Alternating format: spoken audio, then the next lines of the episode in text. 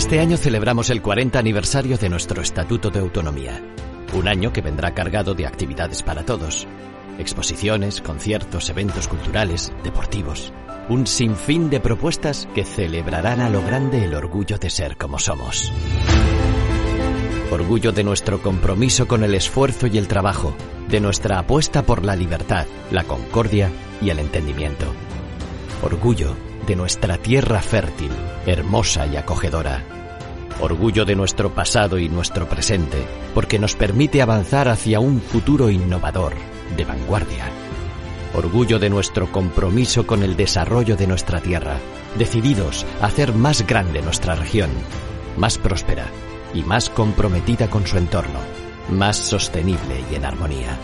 Orgullo por apoyar y ayudar a los que más lo necesitan, convencidos de que nuestra sociedad no es mejor hasta que los más vulnerables dejen de serlo, convencidos de que cualquier sociedad se debe a los suyos y cuida de todos.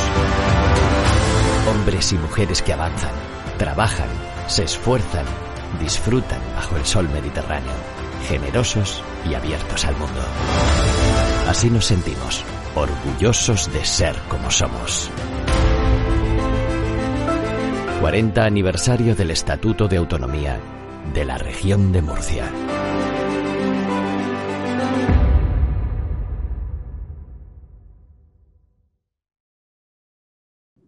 Buenos días, bienvenidos un día más a Estado de Alarma. Bienvenidos a otra entrevista en la que vamos a tocar la actualidad política nacional y para eso hemos decidido invitar al portavoz del Grupo Parlamentario Popular, aquí un portavoz adjunto de la Comunidad de Madrid. Él es el Enrique Núñez, pero antes de presentarle me gustaría avanzar un poco de lo que vamos a hablar hoy aquí en esta entrevista. Esta cumbre de la OTAN que se va a celebrar en Madrid los días miércoles y también jueves, en el que todo el planeta va a tener el foco para ver cómo se desarrolla este acontecimiento histórico. Eh, se plantea que es una de las cumbres más importantes de las últimas décadas y España podría aprovecharla, podría ser una oportunidad histórica para ganar relevancia geopolítica, pero para hablar de todo esto tenemos hoy aquí a Enrique Núñez, como anunciábamos. Muchísimas gracias por estar hoy aquí con nosotros en Estado de Alarma. Muchas gracias a ustedes por invitarme. Si le parece, Enrique, vamos a comenzar con lo primero. Vamos a empezar por asentando ¿no? los primeros cimientos. ¿Cómo se prepara Madrid para albergar esta cumbre tan importante como anunciábamos? Bueno, se prepara desde muchos frentes, ¿no? No solamente desde el punto de vista de la seguridad, que es la parte esencial y prioritaria de, una cumbre de este calado, es la cumbre o una de las cumbres más importantes de los últimos 40 años de la Alianza Atlántica, fundamentalmente por lo que se va a decidir y especialmente por el contexto actual en el cual se va a desarrollar la cumbre, eh, donde, bueno, pues eh, obviamente no hay que ocultar el que es factible que pudiera haber incluso algún ciberataque eh, por parte en este caso del gobierno ruso y eh, por lo tanto desde todos los frentes, es decir, no solamente desde el punto de vista policial, que lógicamente tiene que haber y hay un gran perímetro de seguridad en cuanto a los ámbitos donde se desarrolla la cumbre, y también desde el punto de vista de donde se producen los desplazamientos de las comitivas, también desde el punto de vista sanitario, lógicamente el volumen de personas que vienen acompañando a cada una de las delegaciones hace que se tengan que tener hospitales de referencia alertados y especialmente también los servicios de emergencia desde el punto de vista de cualquier circunstancia que se pueda prevenir. Y luego también desde el punto de vista logístico, yo creo que eh, la ciudad de Madrid ha demostrado eh, que no es la primera vez que desarrolla, por cierto, una cumbre de la OTAN en nuestra ciudad, pero sí que siempre ha demostrado que ante cualquier evento extraordinario y complejo, como es una celebración de una cumbre de estas características, pues siempre está a la altura de las circunstancias. Y obviamente tampoco vamos en este caso a, olvidar la aportación importante que desarrolla en este caso las Fuerzas Armadas, especialmente el Ejército del Aire, con el control eh, de todo el espacio aéreo durante estos tres días, no solamente desde el punto de vista de la llegada de las comitivas por vía aérea, sino especialmente también durante el tiempo que se desarrollen los acontecimientos un ejército del aire, Enrique, que le han cambiado el nombre, además hace un par de días, porque ahora que lo comenta me, sorprende, porque lo han cambiado, ¿no? Al ejército del aire y del espacio. Eh, si quiere ahora me da su valoración sobre este tema, si le apetece, eh, me gustaría centrarnos un poco en a Madrid y a España. Eh, ¿esto le puede venir bien para mejorar eh, su relevancia geopolítica o quizás puede ser todo lo contrario, viendo a lo mejor las desavenencias que hay dentro del propio gobierno? ¿Puede perjudicar esto en la imagen de España en esta cumbre? Cuéntenos un poco. Bueno, yo creo que hay que disgregar las dos cosas. Una cosa es lógicamente, como imagen para la Ciudad de Madrid, para la Comunidad Autónoma de Madrid y, lógicamente, para nuestro país, el que se desarrolle una cumbre de estas características, repito, una cumbre extremadamente importante para el devenir de la geopolítica eh, y especialmente para el devenir del futuro de la Alianza Atlántica y del futuro de Europa, eh, pues repito, desde el punto de vista de proyección, de imagen de la ciudad y de la comunidad autónoma y de nuestro país, es una, yo creo un elemento tremendamente importante. Desde el punto de vista político, en función de las resoluciones que se puedan acordar el jueves, pues lógicamente eh, pasará a la historia como un acontecimiento definitorio de lo que es la reorganización geopolítica y armamentística, en este caso, de la Alianza Atlántica. Si es cierto que al final, bueno, se, materializa o no el que se aumente de 50.000 eh, a 300.000 el número de, en este caso, de efectivos de alerta ante una respuesta que se pudiera producir por cualquier circunstancia que pudiera venir relacionada con, en este caso, de la Unión Soviética y no solamente, la extinta Unión Soviética, lo que es hoy día Rusia y, sus eh, países satélite y eh, desde el punto de vista de los otros frentes. Y luego, también lógicamente, desde el punto de vista de eh, si efectivamente hay un reposicionamiento mirando hacia el sur, mirando hacia África, por parte de la Alianza Atlántica, que es uno de los objetivos que en este caso parece ser que una parte del gobierno, y ahora hilo con su segunda parte de la pregunta, tiene encima de la mesa. Digo una parte del gobierno porque como todo el mundo y todos nuestros oyentes eh, conocen, pues el gobierno de la nación no es un gobierno unitario, es un gobierno que mantiene dos posturas totalmente diametralmente opuestas en el ámbito de lo que tiene que ver con nuestra seguridad y nuestra defensa. Por un lado, tenemos el apartado supuestamente PSOE barra sanchista, que sí que, por lo que comunican los medios de comunicación y por lo que verbaliza, parece ser que sí, que, está de acuerdo en, que hay que apostar por la Alianza Atlántica, hay que apostar decididamente por la Alianza Atlántica, incluso por uno de los eh, parámetros que nos van a pedir esta tarde, concretamente el, en este caso el, país que sustenta la Alianza Atlántica como Estados Unidos nos va a pedir eh, el que cumplamos una de nuestras obligaciones como socios de un club que en este caso es eh, un, club defensivo, y es que eh, gastemos el 2% del PIB en, defensa, cosa que como todo el mundo sabe no hacemos. Y por otro lado, bueno, tenemos una parte del gobierno que incluso a sus segundos niveles el, pasado fin de semana se están manifestando precisamente contra eh, la otra parte del gobierno que sí participa en una cumbre de estas características. Bueno, yo creo que en esto sí que como repercusión de imagen de España, de imagen de gobierno y de imagen de seriedad, pues quedamos muy dañados, no solamente desde el ámbito de nuestros socios dentro de la Alianza Atlántica, sino también, lógicamente, de nuestros socios, que muchos de ellos coinciden en la Unión Europea es verdad, eso toca punto, Enrique, que se puede utilizar incluso esta cumbre en vez de ir al trasfondo, ¿no? En la superficialidad de la foto, ¿no? Que pudiera eh, conseguir Pedro Sánchez para mostrarse ante su electorado. Pero um, otro tema que me ha parecido curioso, que estoy aquí en la Asamblea de Madrid, eh, igual que usted, lo que pasa que estoy aquí ahora en donde la Junta de Portavoces, eh, me gustaría preguntarle, porque um, se comentaba, ¿no? Que Pedro Sánchez eh, no ha querido incluir a ningún presidente autonómico ni tampoco a Isabel Díaz Ayuso estando en Madrid. ¿Usted qué opina? ¿De qué opinan desde su grupo parlamentario que Pedro Sánchez haya intentado por todos los medios que no estuviera Isabel Díaz Ayuso en esta cumbre?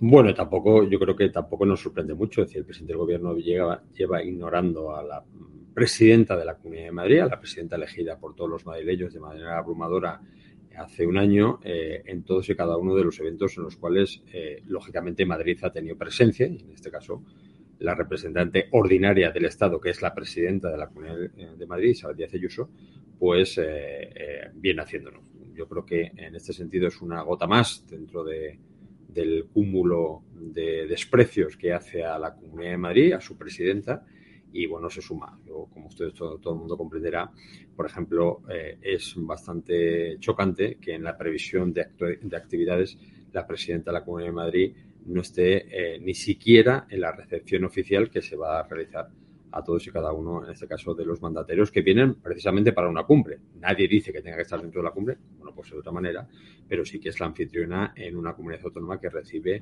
a todas y cada una de las 44 delegaciones. Esto es interesante también porque eh, hace nada eh, realizó Isabel Díaz Ayuso un viaje a Miami. Vuelvo a reiterar que aquí me he enterado de bastantes eh, declaraciones ¿no? que han hecho los distintos portavoces, sobre todo de la oposición. comentaban mm, que Ayuso se había ido a Miami justo unos días antes de la cumbre de la OTAN eh, y que de alguna manera, eh, si hubiera sido otro partido político el que hubiera hecho este viaje, se le estaría criticando. ¿Ustedes qué opinan del viaje a Miami de Isabel Díaz Ayuso? ¿Ha sido fructífero para la Comunidad de Madrid? ¿Por qué la oposición, en este caso, eh, tilda de fracaso este viaje de Isabel Díaz Ayuso? Bueno, la oposición en general, todos los viajes que hace la presidenta de la Comunidad de Madrid en busca de inversión para nuestra comunidad siempre lo consideran un fracaso. Yo creo que lo que habría que mirarse ellos mismos es si su política, en este caso, está fracasada desde el punto de vista de la acción hacia los ciudadanos. Bueno, yo creo que el viaje de la presidenta es tremendamente fructífero. Es decir, la presidenta, uno de los objetivos que tiene es eh, el que eh, España, Madrid, que es la puerta abierta, en este caso Europa, de Iberoamérica, obtenga eh, un referente desde el punto de vista de la cultura, especialmente desde el punto de vista de la música en español, eh, no solamente en Miami, que es ahora mismo pues, el, faro irradiador de cultura eh, eh, musical, cinematográfica, principalmente musical en, español, pues también lo tenga en, la, en este caso en la Comunidad de Madrid y concretamente en Europa.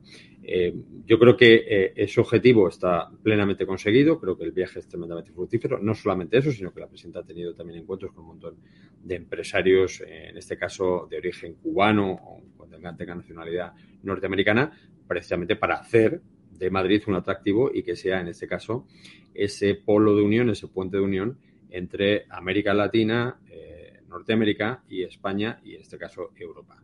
Dicho lo cual, eh, yo escucho esta mañana también alguna de las críticas respecto a que si la presidenta había montado un viaje previo a la cumbre, bueno, yo creo que todo el mundo comprenderá. Es decir, eh, los viajes oficiales no se montan, es proceso otra cosa, porque incluso la presidenta ha tenido también contactos con dirigentes del gobierno de la Florida y eso no se monta de la noche a la mañana. Y también le digo una cosa, la presidenta eh, mañana está mm, ya aquí, o sea, incluso regresa esta noche. Y si el gobierno de España, el gobierno de la nación hubiese querido contar con la presidenta, pues la tiene a su disposición previamente para los dos días de la cumbre, cosa que no ha ocurrido.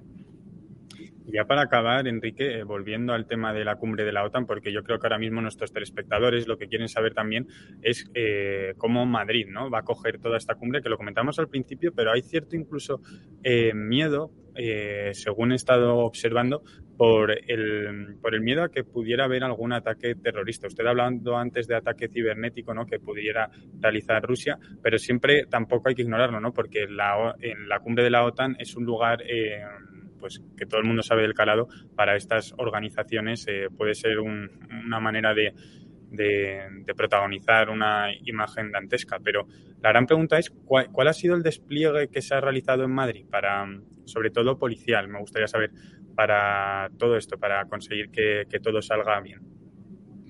Bueno, eh, lógicamente nadie puede eh, decir estar al margen de lo que pudiera ocurrir, en el sentido de que pueda haber un atentado, que efectivamente pues, eh, siempre está ahí, y más en una cumbre de estas características, donde, bueno, pues además de lo que se va a plantear desde el punto de vista de eh, la reacción de la Unión, en este caso de la OTAN, de todos sus odios frente a la agresión indiscriminada que está haciendo Rusia a un país tercero como es Ucrania, pero también, lógicamente, en paralelo van, pues, lógicamente, la incorporación de, o el intento de incorporación de dos países, en este caso, frontera con, con, con Rusia, eh, a la Unión Europea, como en este caso es eh, tanto Finlandia como Suecia, y, bueno, las divergencias que por ahora se mantienen con uno de los miembros de la alianza, como es eh, en este caso Turquía. Desde el punto de vista policial, yo creo que eh, se está colaborando por parte de todas las actuaciones, es decir, la presencia eh, mayoritaria lo tiene el Cuerpo Nacional de Policía, Policía Municipal de Madrid, que pone casi 1.500 efectivos,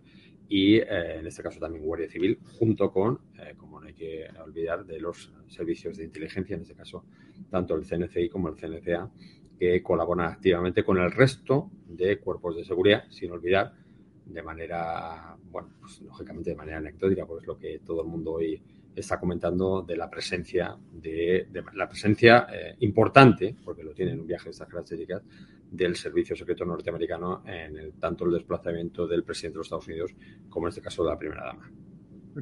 Y ya para acabar, Enrique, me gustaría saber qué temas piensa que se debería tocar de interés nacional por parte de España que ayude a mejorar la posición geopolítica. ¿Qué temas debería sacar el gobierno de Sánchez sobre la mesa? Aparte, por ejemplo, de Ceuta y Melilla que nos comentaba, la situación en África, cada vez hay una mayor inmigración. Eh, cuéntenos un poco algún otro tema que se debería tocar en el plano nacional para exponerlo al mundo. Bueno, yo creo que eh, obviamente eh, hay que centrar los objetivos, en este caso, de una cumbre donde esencialmente está mirando eh, pues hacia el este, ¿vale? desde el punto de vista nuestro, yo creo que la Alianza Atlántica tiene que mirar de una manera más decidida al sur, es decir, teniendo claro que tiene dos países con costas muy próximas a África, como es en este caso eh, tanto España como Italia, y por lo tanto tiene que prestar un especial eh, interés hacia África, pero no solamente desde el punto de vista de la geopolítica y desde el punto de vista, lógicamente, de, que eh, Ceuta y Melilla formen parte de la estructura militar de la Alianza Atlántica y, lógicamente, sea una parte activa de la defensa de la Alianza, sino teniendo muy en cuenta que dos de los países que ahora mismo la Alianza considera países, eh, bueno, pues que de alguna manera pueden poner en riesgo la estabilidad y la paz a los países de la, Alianza Atlántica, como es en este caso Rusia como es en este caso China, estos dos grandes países tienen unos eh, intereses muy importantes en África, muy importantes, especialmente Rusia tiene una presencia omnímoda desde el punto de vista de la seguridad y China desde el punto de vista económico con eh, el control casi absoluto de las materias primas productoras que lógicamente giran y hacen mover al mundo. Por lo tanto, yo creo que la Alianza Atlántica es lo que tiene que tener muy, en cuenta en eso. Parece ser, por lo que ya se ha filtrado hoy, que incluso eh, el presidente Biden va a proponer un refuerzo de la presencia de eh, unidades militares norteamericanas, tanto en Polonia como en este caso en España, especialmente la base de Rota, que es una base principal desde el punto de vista de la seguridad para Europa y especialmente el vínculo de unión con Norteamérica. Y creo que eso es una de las facetas donde el presidente del gobierno tiene que volcar todos los esfuerzos. Pero también es cierto que para, para todo eso también tenemos que ser creíbles y creíbles en dos facetas. Una, desde el punto de vista de cumplir con nuestras obligaciones desde el punto de vista de invertir en seguridad y en defensa al 2% del PIB, como hacen el resto de países, excepto eh, Luxemburgo, que obviamente no voy a comparar eh, con España con Luxemburgo, eh, porque bueno, incluso algunas veces eh, se hace de manera jocosa algún comentario en paralelismo con compararlo con Andorra y es absurdo porque entre otras cosas el, uno de los jefes de Estado del gobierno andorrano es el presidente de la República Francesa, por lo tanto, desde el punto de vista de la seguridad lo tienen absolutamente garantizado. Pero el otro, el, otro apartado yo creo que es sinceramente el manifestar y transmitir una imagen de gobierno unido plenamente eh, equilibrado, eh, mirando hacia sus socios y en este caso eh, lo que no parece de recibo es que este gobierno pueda mostrar ante sus socios de la Alianza Atlántica que la mitad de su gobierno, algunos incluso apoyan el, no diga, no voy a decir la guerra en Ucrania, pero sí que están apoyando la, decisión y en este caso los planteamientos que está haciendo Vladimir Putin. Y yo creo que eso, sinceramente, desde el punto de vista de la legitimidad ante el resto de los socios, desbarata bastante nuestra postura eh, frente a ellos. Por eso espero y deseo que de esta cumbre no solamente haya unas consecuencias desde el punto de vista de la geoestratégica, sino que tras esta cumbre haya incluso unas consecuencias desde el punto de vista del futuro del gobierno de España. Pues don Enrique Núñez, muchísimas gracias por habernos atendido hoy aquí para Estado de Alarma. Me quedo, si le parece, con ese titular. La OTAN debería mirar más hacia el sur. Me gusta ese titular, así que se lo voy a rescatar. Eh, muchísimas gracias por estar hoy aquí con nosotros en Estado de Alarma. Gracias a vosotros, un placer. Y para ustedes que nos están viendo ahora mismo desde cualquier dispositivo, eh, no olviden dejar su comentario. ¿Qué han opinado de esta entrevista? ¿Qué opinan de la cumbre de la OTAN? Les leemos siempre encantados nosotros. Nos vemos por aquí. Yo soy Javier Rubio en el próximo vídeo por estado de alarma.